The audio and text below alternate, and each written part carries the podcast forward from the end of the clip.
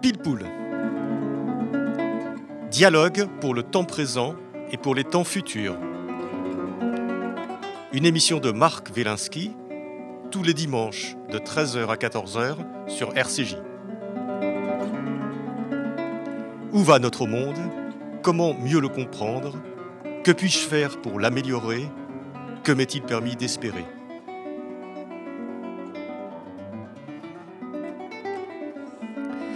Et je reçois aujourd'hui dans Pilpoul Jean-Pierre Luminet. Jean-Pierre, bonjour. Bonjour Marc. Euh, Jean-Pierre, euh, donc euh, vous êtes en, direct avec nous de Marseille, où vous, où vous résidez.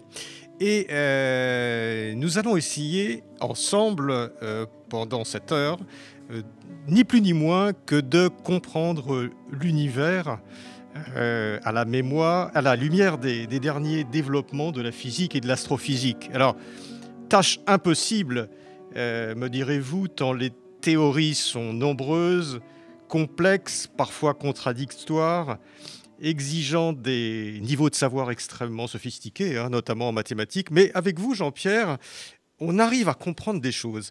Et ça, c'est peut-être parce que vous êtes également poète et écrivain. Alors, Jean-Pierre Luminet, vous êtes astrophysicien, euh, spécialiste de la cosmologie, et vous avez travaillé sur ces fameux trous noirs, ces, objets célestes, euh, on reviendra dessus, qui, piègent toute forme de matière et de, rayonnement.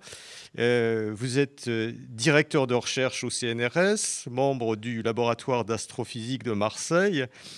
Après avoir été, vous m'arrêtez hein, si je dis des bêtises, avoir été longuement membre du laboratoire Univers et théorie de l'Observatoire de Paris-Meudon. Et vous êtes membre de plusieurs académies, sociétés savantes, lauréat de nombreux prix, notamment le prix européen de la communauté scientifique. Et votre fibre poétique, elle se sent dès le titre de votre, de votre dernier ouvrage, l'ouvrage que vous avez fait paraître il y a quelques mois, qui est L'écume de l'espace-temps aux éditions Odile Jacob. Alors, euh, Commençons, Jean-Pierre, par le, titre. Rappelez-nous peut-être ce que c'est que l'espace-temps.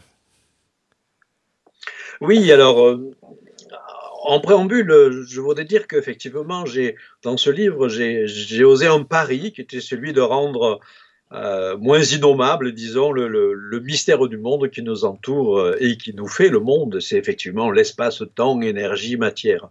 Et euh, alors, comment faire pour ça? Parce que c'est un pari. Ben, moi, j'ai toujours eu à présent à l'esprit que pour déchiffrer quelques éléments du réel. Il ne s'agit pas de tout dévoiler, comme vous l'avez dit, hein, c'est un défi impossible, mais au moins en déchiffrer quelques fragments du réel sous euh, ce qu'on peut appeler l'écume des choses. Bah, il faut se détacher des limites du visible, il faut se déshabituer des représentations qui sont souvent trompeuses, et, et puis surtout, surtout, se souvenir que la fécondité en fait de de l'approche, qu'elle soit d'ailleurs scientifique ou autre, elle est en fait irriguée souterrainement par d'autres disciplines de l'esprit humain. Et ça, je suis profondément attaché, c'est-à-dire l'art, la poésie, la philosophie. Et donc, en fait, l'écriture de mon livre a été finalement autant un exercice littéraire qu'un exercice de vulgarisation scientifique. Vous n'y trouverez évidemment aucune formule mathématique, bien entendu, même si c'est sous-tendu par des mathématiques très complexes. Et puis donc un exercice littéraire assorti d'une réflexion philosophique sur euh, finalement l'étoffe ultime euh, dont nous sommes faits. Alors pour le titre, l'écume de l'espace-temps, ben effectivement, je cite euh, d'emblée un aphorisme de Paul Valéry que je trouve vertigineux, dans lequel donc il écrivait dans ses cahiers les événements sont l'écume des choses, mais c'est la mer qui m'intéresse. Alors qu'est-ce que ça veut dire? Pourquoi j'ai pris cet aphorisme en exergue? Ben, C'est parce qu'en fait, pour moi, ça signifie d'une part que le il y a une certaine profondeur, si vous voulez, de la, vitalité marine, et qui est tellement riche qu'elle permet d'interpréter finalement les manifestations les plus ténues de l'existence, c'est-à-dire l'équivalent de l'écume. Et elle exprime également euh, le décalage, en fait, entre ce qu'on pense être une unité, qui serait associée à la permanence, c'est-à-dire la mer, et puis l'accident, qui serait associé à, l'évanescence, c'est-à-dire les vagues euh, et l'écume. Et alors, pourquoi pour le propos de mon livre sur les mystères de l'univers Parce que c'est justement, je pense, que cherche à décrire le physicien théoricien euh, sous euh, la chair un peu aride des équations. Et donc voilà, l'écume de l'espace-temps, euh, c'est aussi d'ailleurs une expression qui a été utilisée dans les années 1960 par un grand physicien américain qui s'appelait John Wheeler dans ses premières tentatives de percer précisément quelques-uns des mystères de l'espace-temps. Alors, si j'ai bien compris ou, intuitionné, si je peux dire, euh, ce titre, euh, nous vivons dans, l'écume de l'espace-temps, c'est-à-dire euh, à la surface changeante, ondoyante, pétillante d'un océan dont finalement les, profondeurs nous restent mystérieux. Est-ce que c'est un peu ça? Oui, tout à fait. Mais le physicien théoricien cherche à essayer de comprendre quel serait l'équivalent de la mer, c'est-à-dire cette métaphore de Paul Valéry sur la mer, la permanence des choses, c'est quoi? Est-ce que c'est vraiment l'espace lié au temps, par exemple, ou est-ce que c'est autre chose de plus profond? Et justement, euh, les approches dont on sera amené à parler plus longuement de la physique théorique moderne euh, envisagent euh, des niveaux, de, des niveaux peut-être plus profonds, en ce sens que l'espace et le temps, que l'on penserait a priori être les bases mêmes, les fondements mêmes de la compréhension des choses, ne sont peut-être finalement que des structures qui émergent, ce qu'on appelle les structures émergentes, de quelque chose euh, d'encore plus profond, des strates plus profondes, et l'une de ces strates, on sera amené à en reparler, pourrait être par exemple ce que l'on appelle euh, en physique quantique le vide, l'énergie du vide quantique. Alors imaginons donc en fait euh, une mer d'énergie bouillonnante, l'équivalent de la mer de Paul Valéry, mais c'est pas évidemment une mer constituée d'un constituée d'un fluide, c'est une mer d'énergie évanescente, et cette mer est en pleine tempête, elle est bouillonnante, elle est turbulente, et elle produit donc des vagues, et elle produit également de l'écume. Et donc sur ce substrat en agitation permanente, euh, il y a une forme d'évanescence des choses qui sont euh, ben, l'écume du vide quantique, peuvent être des particules élémentaires, dans certains scénarios, ça peut être des trous noirs. Dans d'autres scénarios encore plus étonnants euh, que je décris dans mon livre, ça pourrait même être des univers entiers. Et On va revenir sur tous ces éléments parce qu'il y a beaucoup, on rencontre beaucoup d'objets euh, très très étonnants dans cet espace-temps. Mais juste une petite question avant d'aborder ces sujets pour pour pour dresser le cadre. La notion d'espace-temps, euh, c'est une notion qui s'origine en gros au 19e siècle dans les travaux d'Einstein, c'est bien ça? Oui, alors pendant des siècles, euh, on considérait euh, séparément euh, ce qu'on appelait l'espace et le temps. Alors, bah, l'espace, c'était bah, jusqu'au 19e siècle, il était, comment dire, mathématisé, formalisé par une géométrie qui est la géométrie que nous apprenons tous à l'école, c'est-à-dire la géométrie dite euclidienne, vous savez, un espace infini euh, dans lequel on trouve les règles habituelles de la géométrie, les parallèles qui ne se recoupent qu'à l'infini, euh, ce genre de choses. Bien. Et on considérait donc que l'espace était euh, soit fini, soit infini, et qu'il était neutre, qu'il avait pas. Voilà. Et que c'était un cadre fixe et absolu dans lequel se déroulait voilà les choses et les événements. Et puis euh, le temps, c'était également un paramètre qui était à côté et indépendant euh, de l'espace. Et on, trouve, c'est une formulation très puissante de ces, euh, de ces une sorte de référentiel d'espace et de temps absolu chez Newton dans son fameux ouvrage sur les principes mathématiques de la philosophie naturelle, où il insiste bien sur le fait qu'il y a un cadre spatial donné une fois pour toutes, déterminé, fixe, euh, et également un cadre temporel indépendant de l'espace. Ce sont des cadres absolus dans lesquels doit se faire la réflexion du physicien. Mais les choses ont considérablement changé. Il y a eu une immense révolution scientifique euh, qui a commencé dans les dernières années du 19e siècle euh, et qui s'est concrétisée au début du 20e siècle avec la théorie de la relativité d'Einstein. D'abord, ce qu'on appelle la relativité restreinte, puis après la relativité générale. Alors la relativité restreinte, euh, dans la relativité restreinte, Einstein comprend en fait qu'il faut lier l'espace et le temps dans une même structure que l'on appelle justement l'espace-temps. C'est ça. Voilà. L'espace-temps. Euh, bien. Euh, ben pourquoi? Parce que euh, ben dans la complexité plus grande du monde, ben Einstein s'aperçoit que ben, le temps est inextricablement lié à l'espace, ne serait-ce que par la vitesse de la lumière. On sait que la vitesse de la lumière, c'est un invariant absolu, 300 000 km par seconde euh, dans le vide. Euh, c'est quelque chose qui ne change pas, quel que soit le référentiel dans lequel on se place. Et pour expliquer euh, cette invariabilité absolue de la vitesse de la lumière, eh bien, il faut bâtir une. Ça, j'ai compris dans votre livre. Encore une fois, quand je dis j'ai compris, je ne suis pas un spécialiste, mais j'essaye de faire une compréhension intuitive. J'ai compris que finalement, la vitesse de la lumière, c'était beaucoup plus que simplement la vitesse de la lumière, c'est une espèce de, de, constante, euh, de constante universelle qui intervient dans des tas d'équations. C'est bien ça?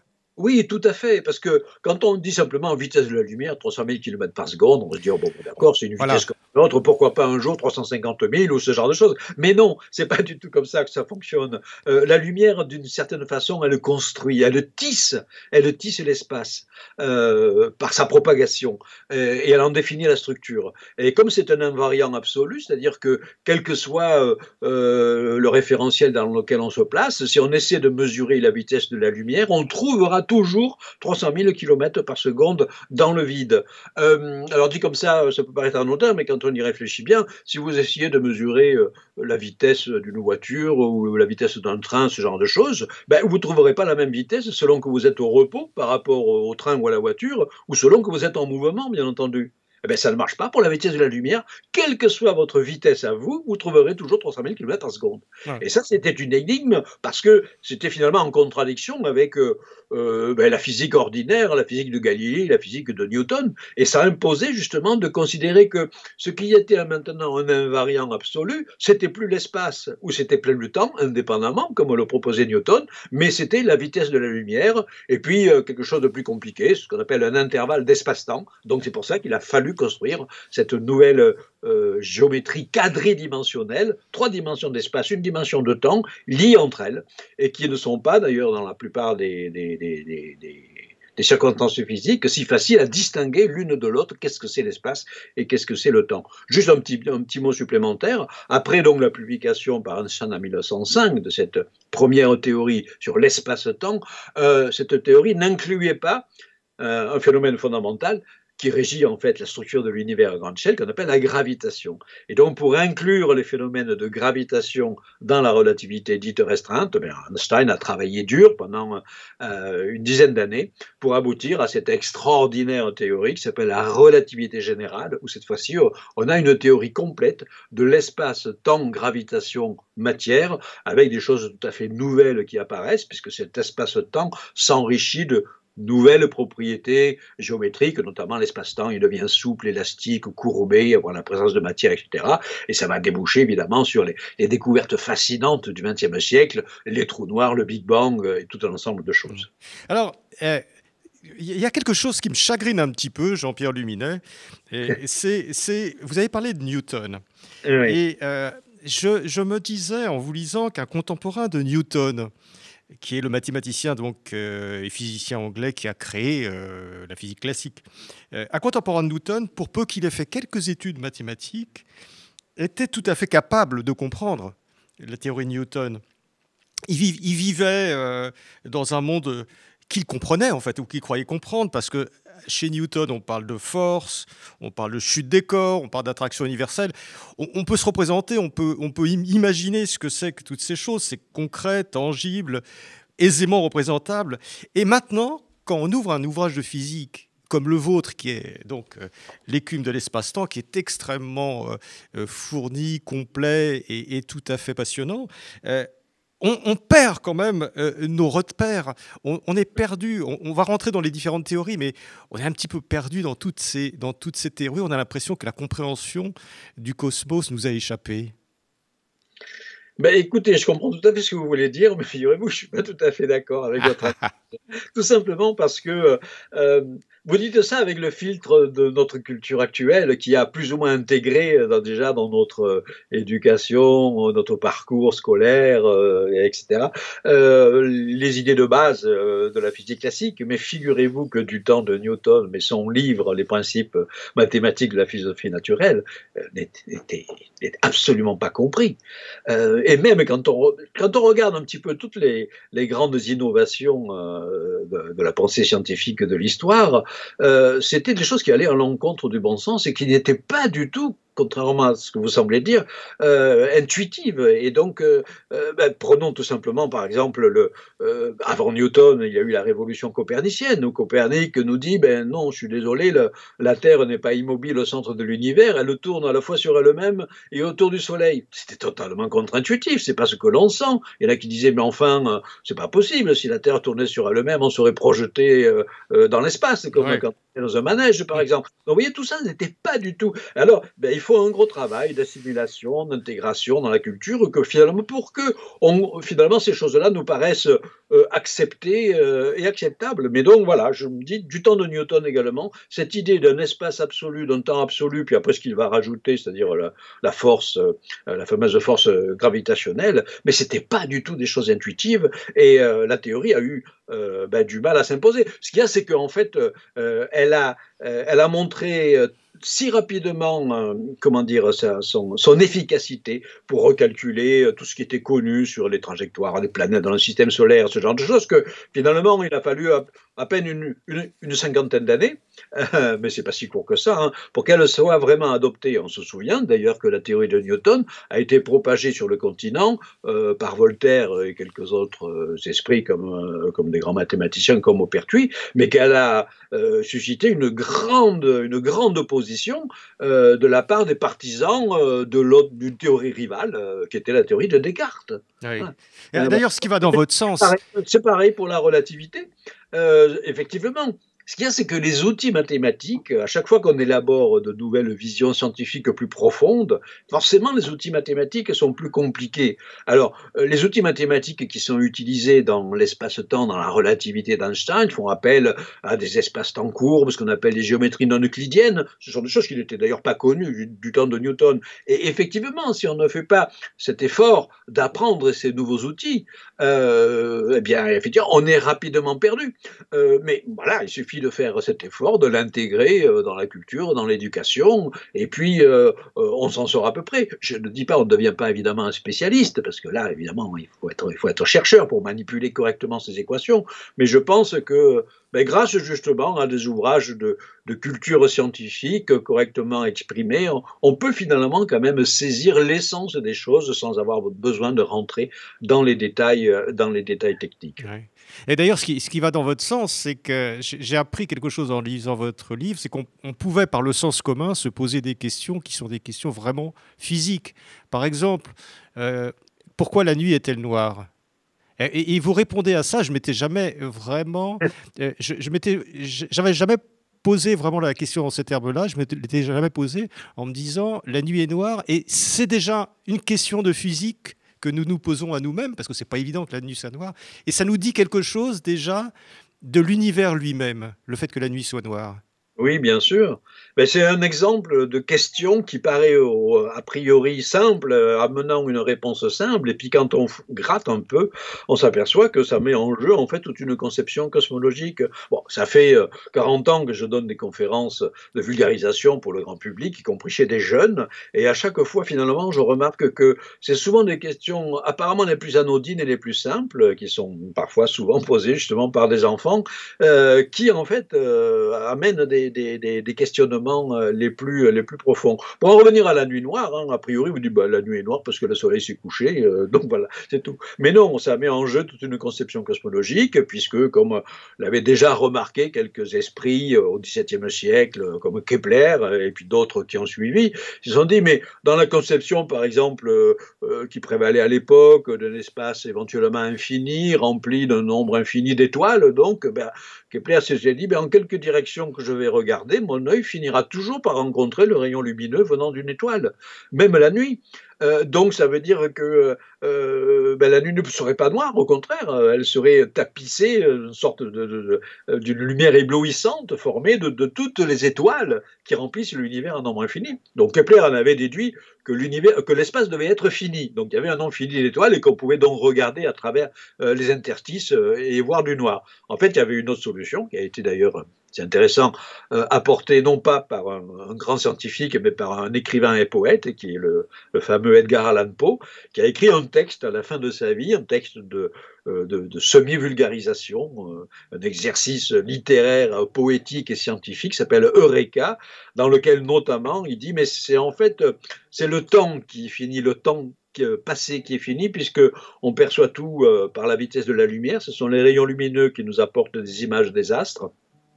Mais en remontant dans le loin dans l'espace, on remonte également dans le passé, puisque rien ne nous est simultané. On connaissait déjà à l'époque euh, la vitesse de la lumière finie, donc il y a toujours un décalage entre les objets que l'on voit et euh, la façon, le moment où on les perçoit. On voit les objets qu'au moment où ils ont émis leur lumière. Et donc après, on reçoit cette lumière avec un décalage temporel.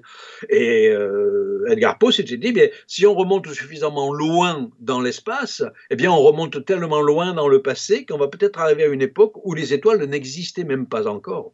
Donc c'était plutôt euh, la non-éternité possible de l'espace dans, dans, le passé qui expliquait euh, la noirceur de la nuit. Donc vous voyez, ce sont des conceptions cosmologiques extrêmement profondes qui mettent en jeu la finitude ou pas de l'espace, l'éternité ou pas du temps. Donc les poètes, euh, vous prenez le cas d'Edgar Poe, peuvent avoir des intuitions qui sont d'une certaine façon, qui anticipent euh, les, progrès de la science. Oui, tout à fait. Euh, ben, comme je le disais tout à l'heure, la fécondité de, comment dire, de, de l'invention théorique, elle est, elle est irriguée également. Elle est irriguée, oui, par, elle est irriguée par d'autres disciplines de l'esprit humain qui cherchent à percevoir l'univers avec euh, voilà, d'autres formes de pensée euh, que l'approche, euh, disons, qui se veut rationnelle de la science, et notamment la poésie, l'intuition du poète. J'ai beaucoup insisté là-dessus pendant des décennies, et notamment j'ai publié dans les années 90 un ouvrage qui s'appelle Les poètes et l'univers, qui est une vaste anthologie, en fait, de grands textes de tout pays et toute époque confondue des poètes qui se sont... Euh, Les poètes et l'univers, donc c'est oui, un, de vos, ouvrages. L'univers et qui, avec leur propre perception, qui n'était pas nécessairement d'ailleurs étayée par une euh, culture scientifique, ça pouvait être une pure, simplement, euh, perception poétique de l'univers, ont parfois mis le doigt sur des choses que la science redécouvrirait plus tard par d'autres moyens, bien entendu. ben, ça illustre, voilà, la merveilleuse, la merveilleuse intuition de l'artiste du poète, du musicien, euh, sur quelques-uns des mystères du monde. Et c'est pour ça qu'il faut ne pas cloisonner les disciplines, comme malheureusement notre éducation a tendance à le faire, cloisonner, séparer la science euh, des autres disciplines de l'esprit. Tout cela forme un tout qu'il ne faut pas non plus évidemment amalgamer euh, ou mélanger de façon naïve, mais voilà, il faut faire appel un petit peu à, tous les registres de l'entendement humain pour essayer de, voilà, de comprendre un petit, mieux, un petit peu mieux le mystère du monde qui nous fait, parce que la science, heureusement, ne dit pas tout sur le monde. Alors, Jean-Pierre Luminet, euh, je rappelle hein, qu'on parle de votre livre euh, L'écume de l'espace-temps, et puis, plus généralement, je renvoie à tous les livres que vous avez, euh, que vous avez publiés. là, si on dresse le, décor un peu de la, de la physique contemporaine, je vais vous dire ce que, ce que moi je ressens, ce que j'ai compris, et vous allez tout de suite me dire. Euh, euh, on a l'impression que, euh, en fond de, décor depuis la fin du 19e siècle, il y a une physique de l'infiniment grand, qui est donc la physique de la relativité, de la relativité générale, etc., des équations d'Einstein, qui a une physique de l'infiniment petit, qui, est ce qu'on appelle la physique quantique, à la suite de Planck, et qu'on on passe un peu notre temps, alors ce que je vous dis est, très trivial, mais qu'on passe un peu notre temps à essayer de, de réunir les deux dans une, une théorie qui, qui, les englobe. Et on n'y arrive pas vraiment. Alors, est-ce que, est -ce que je, je, suis complètement à côté ou est-ce que c'est un petit peu ça qui, qui est en train de se passer? Ah, c'est même tout à fait ça, je dirais. c'est tout à fait ça. Ça, on le sent bien dans votre livre, c'est très très marquant. C'est voilà, les fondements de tout cela, que vous avez très bien résumé d'ailleurs, c'est en fait euh, on a compris au XXe siècle euh, que l'ensemble de tous les phénomènes physiques euh, connus et compréhensibles pouvaient se décrire en termes de ce qu'on appelle des interactions fondamentales, des sortes de forces fondamentales qui gouvernent tous les phénomènes en tout cas les phénomènes connus. Il y, en a, quatre, hein, c'est ça. Alors, l'une d'entre elles, c'est la gravitation précisément la gravitation, euh, qui euh, ben, c'est celle qui nous maintient à la surface de la Terre. On sent la pesanteur terrestre, c'est la masse de la Terre qui engendre cette, cette gravité qui nous retient. Et puis, euh, bien, la gravitation, c'est celle qui fait tourner les planètes autour du Soleil, tourner le Soleil autour de la galaxie, bouger les galaxies, et ainsi de suite. Donc, ça régit effectivement plutôt l'univers à très grande échelle, ce qu'il est souvent convenu d'appeler l'infiniment grand, même si j'aime pas beaucoup cette expression parce que je pense pas que l'univers soit infini, certainement très grand, mais peut-être pas infini. Euh, ça, c'est un autre problème que j'ai abordé dans un autre livre consacré justement à l'infini. Alors, donc voilà, la gravitation, c'est plutôt donc euh, l'univers à très grande échelle. Et puis, les trois autres interactions fondamentales, ben, il y a ce qu'on appelle l'électromagnétisme. L'électromagnétisme, c'est ben, la lumière, bien entendu, mais également l'essentiel de tous les phénomènes euh, de tous les jours, la chimie, et, ainsi de suite. Et puis, au XXe siècle, dans les premières décennies, on a découvert deux nouvelles interactions fondamentales euh, qui n'étaient même pas connues d'ailleurs de, Albert Einstein au tout début du siècle, euh, qu'on appelle en fait des interactions nucléaires. Pour cela, pour les découvrir, en fait, il faut aller commencer à sonder la structure plus fine de la matière et la structure de ce qu'on appelle les atomes. Donc, on a découvert qu'il y avait deux interactions supplémentaires. Il y en a une qui s'appelle l'interaction nucléaire forte, et c'est celle qui assure en fait la cohésion même des atomes et des noyaux atomiques qui nous constituent, et une deuxième, euh, et donc, et une quatrième donc, interaction qu'on appelle l'interaction nucléaire faible, qui est associée en fait au phénomène de radioactivité, vous savez, la désintégration radioactive de certains, de certains éléments. Donc on s'est dit, voilà, nous avons quatre interactions fondamentales. Comment les décrire? Ben, On avait la théorie de la relativité générale pour décrire la gravitation.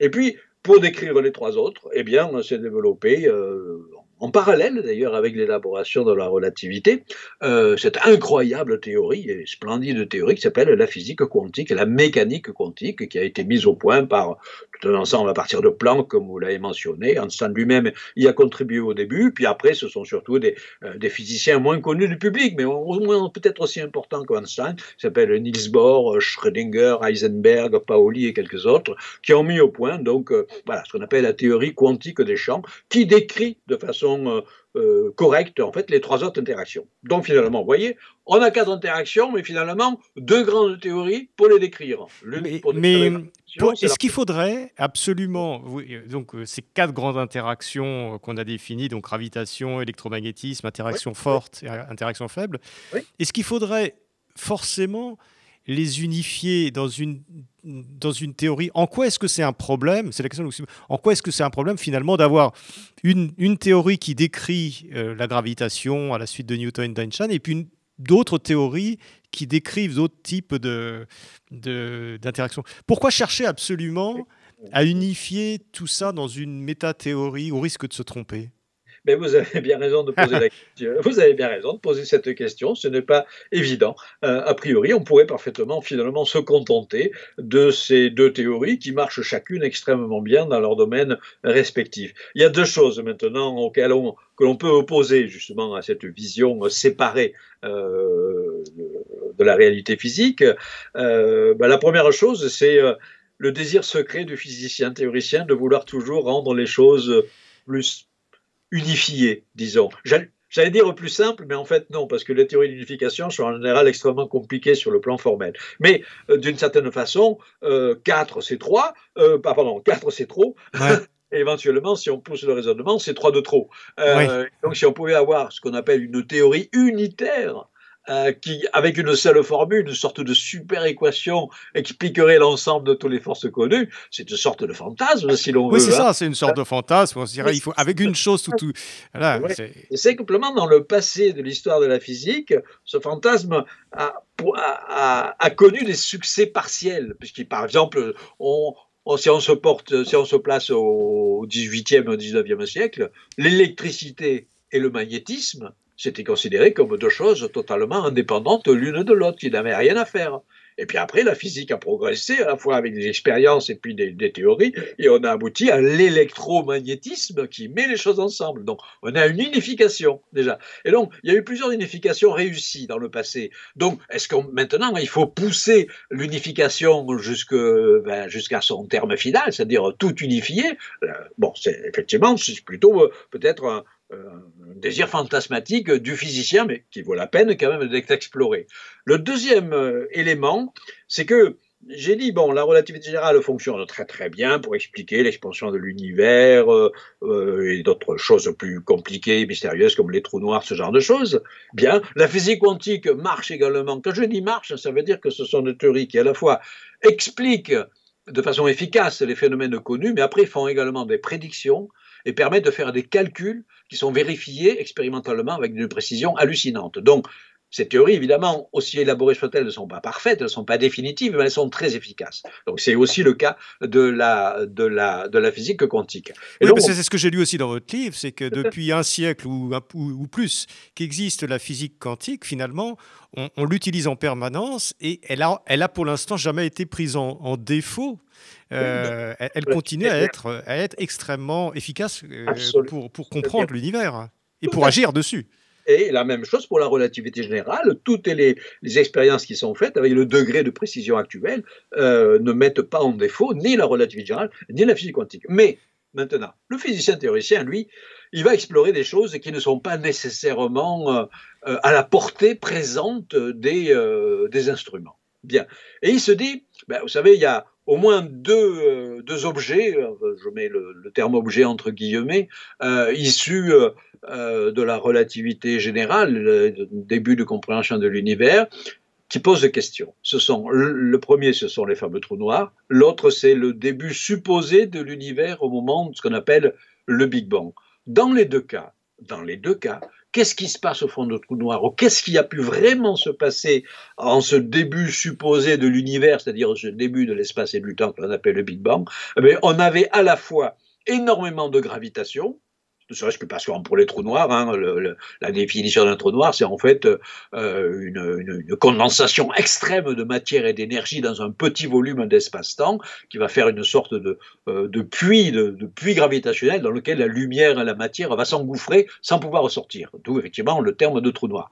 Le Big Bang, lui, c'est que vous extrapolez dans le passé l'évolution de l'univers. On sait que l'univers est actuellement en expansion, ça se mesure de façon très précise. Si vous euh, extrapolez dans le passé, ben, il était en contraction, en fait, en, mettant le film à l'envers, jusqu'où ben, Peut-être jusqu'à une sorte de, configuration initiale extraordinairement petite, alors certainement pas un point, évidemment, mais au moins une configuration initiale. Et donc l'univers, ben, c'est l'ensemble de tout. Donc il y avait à la fois énormément de gravitation, mais réduit dans un volume extrêmement petit. Donc vous avez clairement deux cas. Qu'est-ce qui se passe au fond de notre noir ou qu'est-ce qui a pu se passer au Big Bang? Vous avez à la fois de, du très grand, c'est-à-dire la gravitation, et du très petit, c'est-à-dire de la physique quantique. On se dit, mais euh, ben, il faudrait les mettre ensemble pour comprendre vraiment. Parce que si vous ne les mettez pas ensemble, vous aboutissez à une absurdité.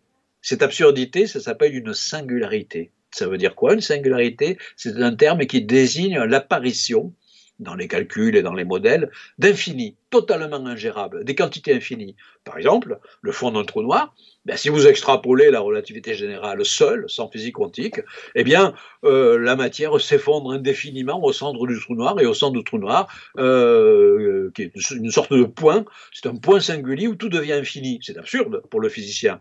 Pareil pour le Big Bang. Si vous extrapolez vraiment les équations d'Einstein euh, dans le passé, vous aboutissez à une absurdité physique selon laquelle le Big Bang serait, le début de l'univers serait un point infinitésimal.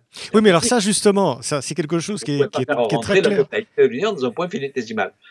Donc il faut quantifier, je veux dire, il faut mettre les deux ensemble en espérant que l'introduction de la physique quantique dans la relativité générale ou vice-versa va résoudre ce problème des singularités. Donc voilà en fait la raison essentielle de ce qu'on appelle aujourd'hui des théories de gravitation quantique. Le nom indique bien ce que l'on essaie de, euh, de, faire, quantifier la gravitation, c'est-à-dire finalement marier les deux théories pour résoudre quelques-uns de ces mystères euh, de l'espace-temps. C'est ce que vous appelez la, la, gravitation euh, quantique. C'est ça Alors, une question justement, parce qu'on on parlait du Big Bang. Alors, il y a quelque chose que j'ai aussi appris ou qui m'a interpellé dans votre livre, Jean-Pierre Luminet, donc euh, votre livre L'écume de l'espace-temps, c'est que finalement, on prend le Big Bang comme quelque chose d'un petit peu. On a l'impression de se raccrocher à quelque chose d'intuitif qu'on peut comprendre. C'est-à-dire, il y a un moment, il y a une graine, une graine extrêmement d'une extrême densité, etc.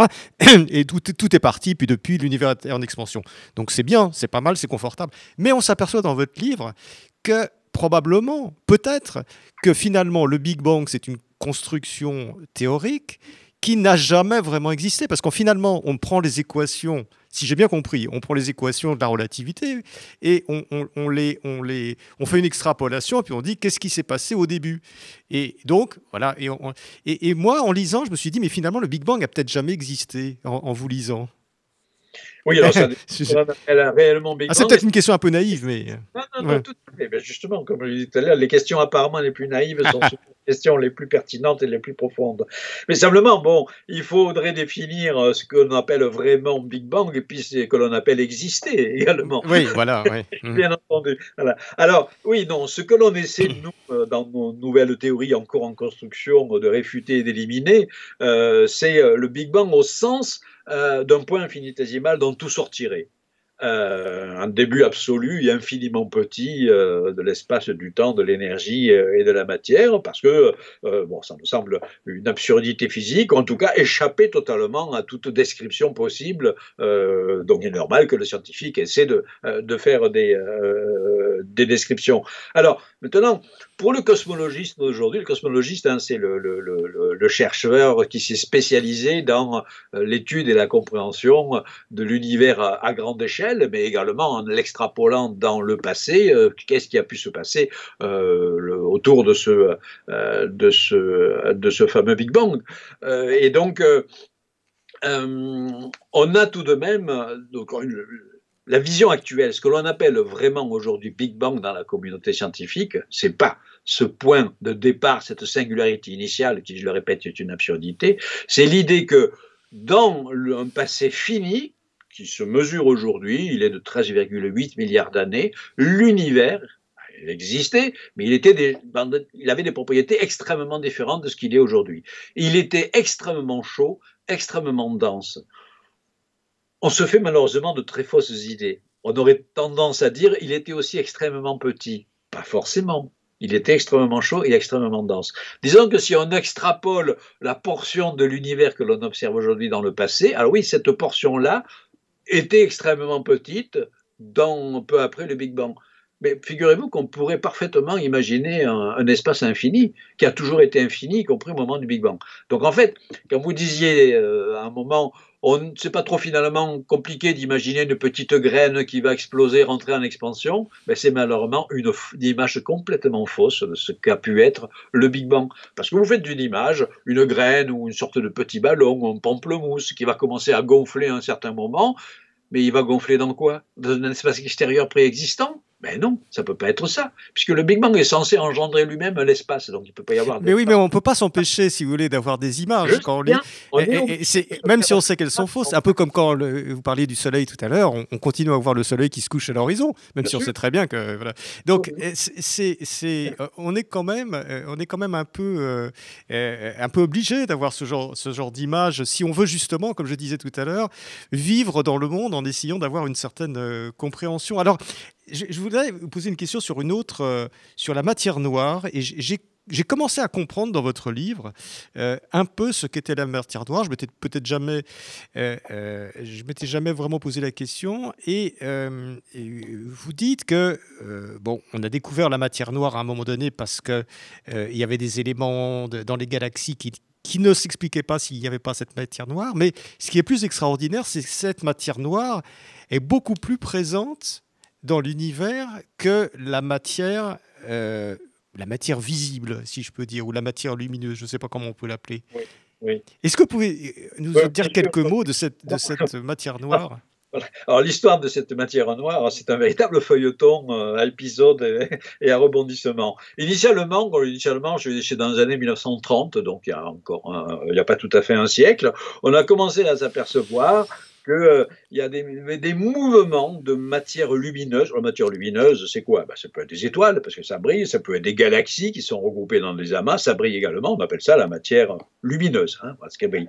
Eh bien, la matière lumineuse, elle bouge, car il y a des mouvements généraux dans l'espace. Et on s'est aperçu, en analysant ces mouvements, que la matière lumineuse semblait bouger trop vite euh, par rapport euh, ben, à ce que l'on détectait, parce que dire, les mouvements se font par des attractions gravitationnelles réciproques, et si l'on se contentait de dire que toute la matière de l'univers était lumineuse, c'est-à-dire se réduisait à ce que l'on voyait, ben, ça n'expliquait pas les vitesses très grandes, par exemple des, étoiles qui tournent dans les galaxies, ou les vitesses très grandes de galaxies qui bougent dans leurs propres amas de galaxies, ainsi de suite. Alors on a commencé donc à faire l'hypothèse qu'il devait y avoir euh, des formes de matière non lumineuses, qu'on a commencé par appeler effectivement euh, la matière noire. Alors, Initialement, on s'est dit, bon, mais d'accord, pourquoi pas euh, C'est normal. Je veux dire, tout ne brille pas forcément. Vous pouvez avoir de la matière tout à fait normale, c'est-à-dire la matière normale, c'est la matière dont nous sommes faits, c'est-à-dire la matière atomique. Nous sommes faits d'atomes, de la même manière que les étoiles sont faites d'atomes, les planètes, les galaxies, tout ça, c'est fait d'atomes. Il peut y avoir des configurations atomiques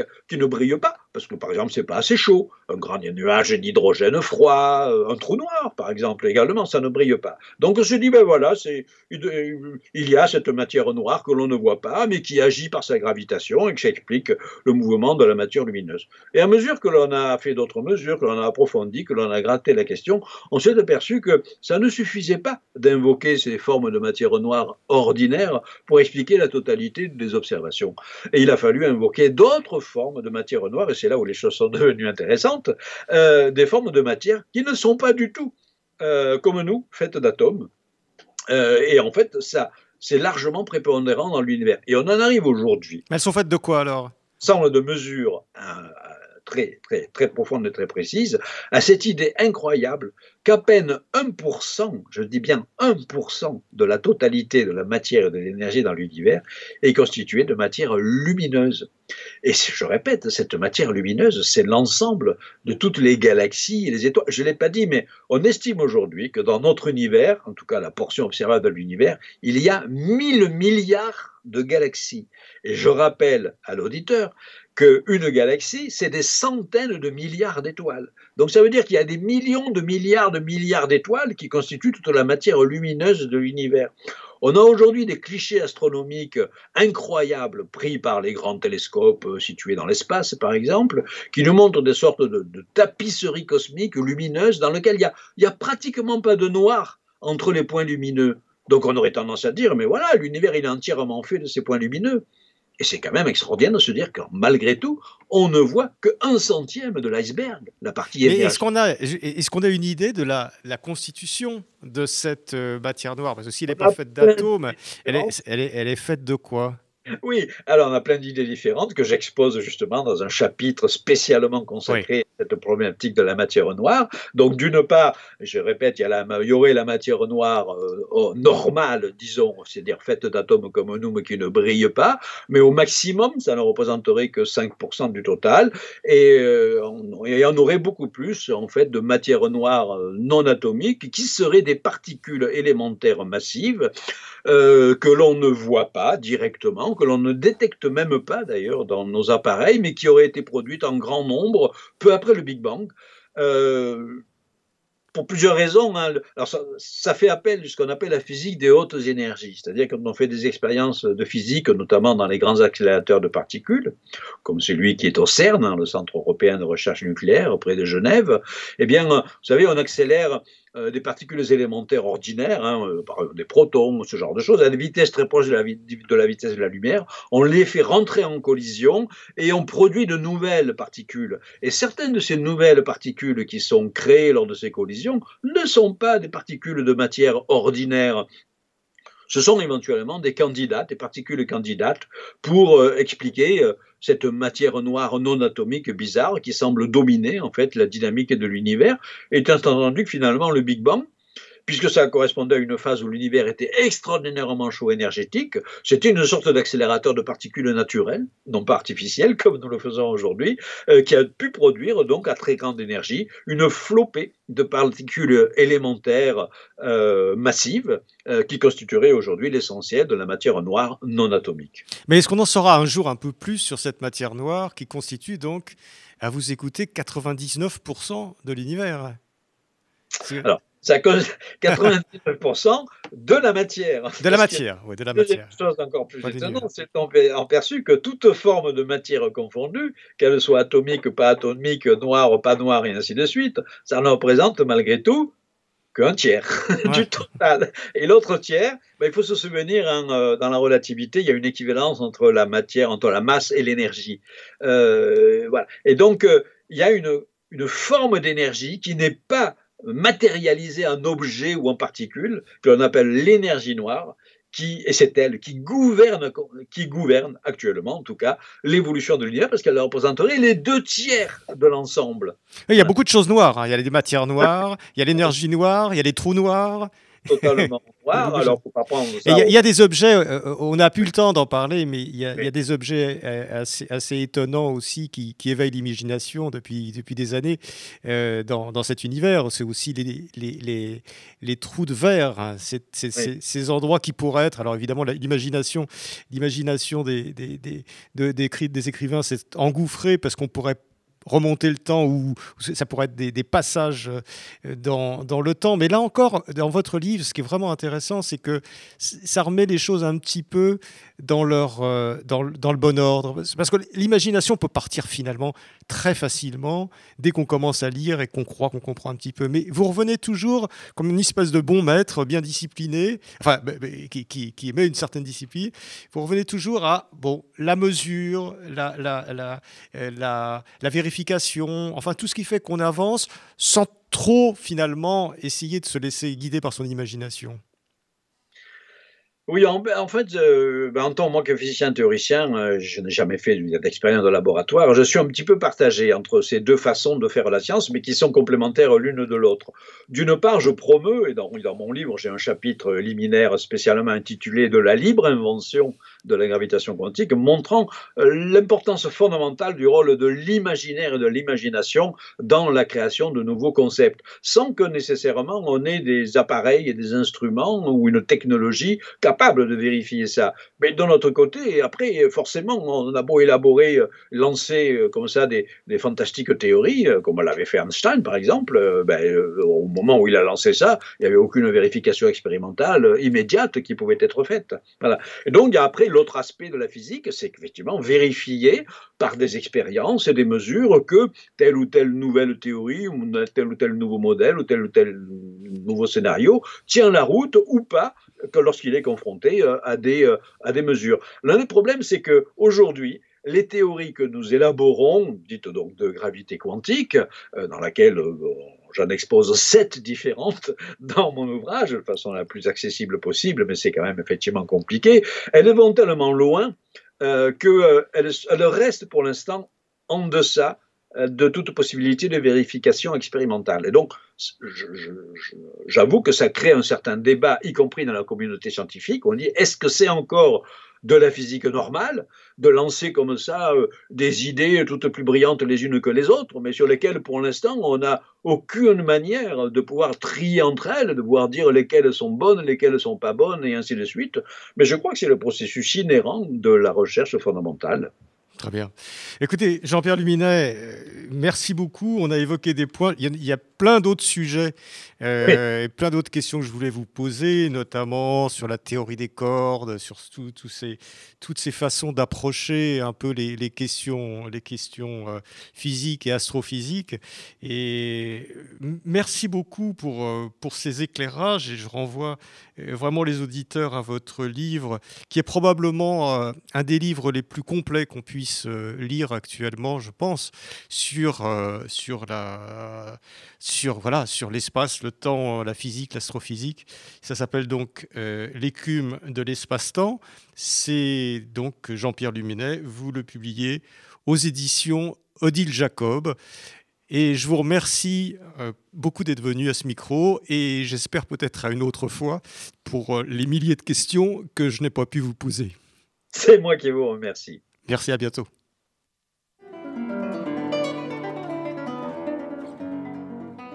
C'était Pile Poule, une émission de Marc Wielinski que vous pouvez retrouver en podcast sur le site de Radio RCJ et sur les différentes plateformes, ainsi que sur YouTube.